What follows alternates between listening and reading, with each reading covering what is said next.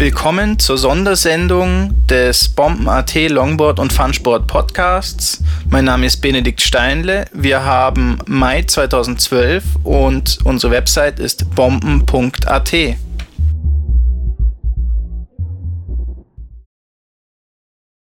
Heute werde ich euch etwas berichten über einen wunderbaren Longboard-Event, der am Wochenende hier in Wien stattfand. Ausnahmsweise werde ich diesen Podcast alleine bestreiten. Ihr müsst also auf eure beiden gewohnten Moderatoren Rob und Sebi leider verzichten, aber ich kann euch versprechen, das nächste Mal werde ich mich wieder hinter die Kulissen setzen und die beiden wieder ihr Ding tun lassen. Am Samstag, den 19. fand nun das erste Wiener Longboard Push Race statt. Veranstaltet wurde es nicht von uns, sondern von der Longboard Alm. Und äh, deren Chef, dem Tiki Alex, haben wir ein paar kurze Fragen zu seinem Event gestellt. Alex, was erwartest du dir von diesem Event?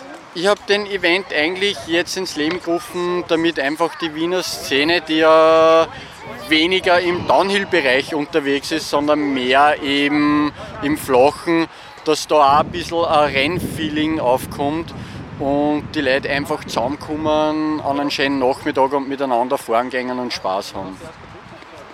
Wie bist du soweit mit dem Verlauf des Events zufrieden? Wunderbar, also es sind mehr Teilnehmer, als was ich eigentlich erhofft habe. Das ist schon mal eine große Überraschung. Es sind auch andere Longboarder da, die halt nur zum Zuschauen da sind, die sich die Leute anschauen, die da wirklich zwei Runden, circa 13 Kilometer, sich da über die Donauinsel quälen. Also gute Erfolge eigentlich. Sehr schön. Nachdem das Event so gut läuft, wirst du das wiederholen? So Ende Sommer, Anfang Herbst raus wird sicher wieder eine Auflage von dem Buschrace geben. Vielleicht schauen wir auch, dass wir das Ganze noch in andere Städte auch machen können, dass österreichweit einfach da Veranstaltungen gibt. Wir freuen uns schon auf die nächsten Folgen und werden euch auf dem Laufen halten. Vielen Dank, Alex. Danke. Ja, große Pläne.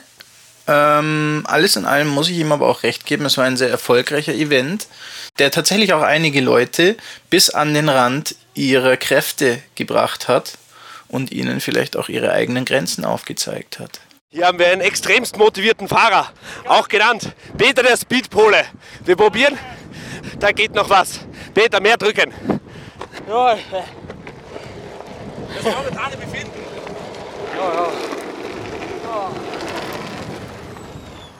Das war eine kleine mobile Befragung unseres rasenden Reporters Sebi. Aber wie man selbst an dem Gewinner dem äh, Downhill-Weltmeister Micho Erban sehen kann, auch die Fittesten kamen tatsächlich an ihre Grenzen. I'm out of breath. So auch der Zweitplatzierte direkt nach dem Zieleinlauf. Ja, zwei Runden waren okay, aber dritte hätte ich es nicht geschafft. Immer wieder gerne, aber nicht mehr so schnell. Ja, und hier haben wir Platz 3 und 4. Er hat mich gezogen mit dem Windschatten die ganze Zeit. Ohne den Hund wäre ich nie so weit gekommen.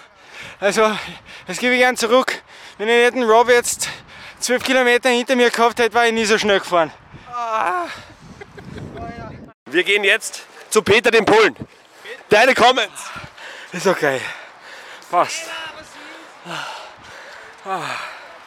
Das hat sich vorher noch dramatischer angehört. Ja. Bist du glücklich? Ja, das ist mein Ziel. Dass das Rennen auch international gut besetzt war, zeigte nicht nur der tschechisch-kanadische Downhill-Weltmeister Micho Erban, sondern auch dieser Kandidat hier. Yo, Wolfi! Du vertrittst hier Rumänien als offizieller Nationalsportler. Gott sei Dank ist zu Ende. Du bist auf was für einem Brett gefahren? Auf einem Katak von Baselwars. Super Brett. Scheiß Kondition. okay, das Brett kann mal nichts dafür. Weißt du, welchen Platz du gemacht hast? Nee, weiß ich nicht. Ich glaube, die Jury sagt, du bist zumindest, ähm, wie sagt man denn, moralischer Sieger. Sowieso, sowieso. Also, ich bin von weit her gekommen, um da teilzunehmen. Danke auch dafür. Auch die einzige weibliche Teilnehmerin bei diesem Rennen hat sich ziemlich gut geschlagen. Auf der anderen Seite war ziemlich viel Gegenwind und ich habe nicht wirklich gewusst, ob ich noch auf der richtigen Strecke war. Aber sonst war es ganz lustig und ich habe, obwohl ich erst mit reichlich Verspätung gestartet bin, glaube ich, nur zwei Leute überholt und das war mir dann eh schon, hat mir dann eh schon gereicht als Erfolg. Das Rennen selber ging in etwa eine halbe Stunde lang und äh, na, vielleicht sogar ein bisschen länger. Danach hat man sich noch gemütlich bei einer Limonade oder auch einem Radler zusammengefunden, das Rennen Revue passieren lassen. Und äh, so eine gute Viertelstunde nach dem Zieleinlauf kam dann auch schon die Siegerehrung. Wir haben als erstes einen Sonderpreis. Es hat da einen Mann gegeben, der hat sich auszeichnet, der hat die zwei Runden mit einer Motorrad-Textiljacke pusht, wo alle anderen nur mit dem T-Shirt und da schon geschwitzt haben. Wahnsinnsleistung. Danke. Der dritte, der Alex, einen Satz, große Rollen, damit es beim nächsten Buschrace nur schneller geht. Dankeschön. Bitte.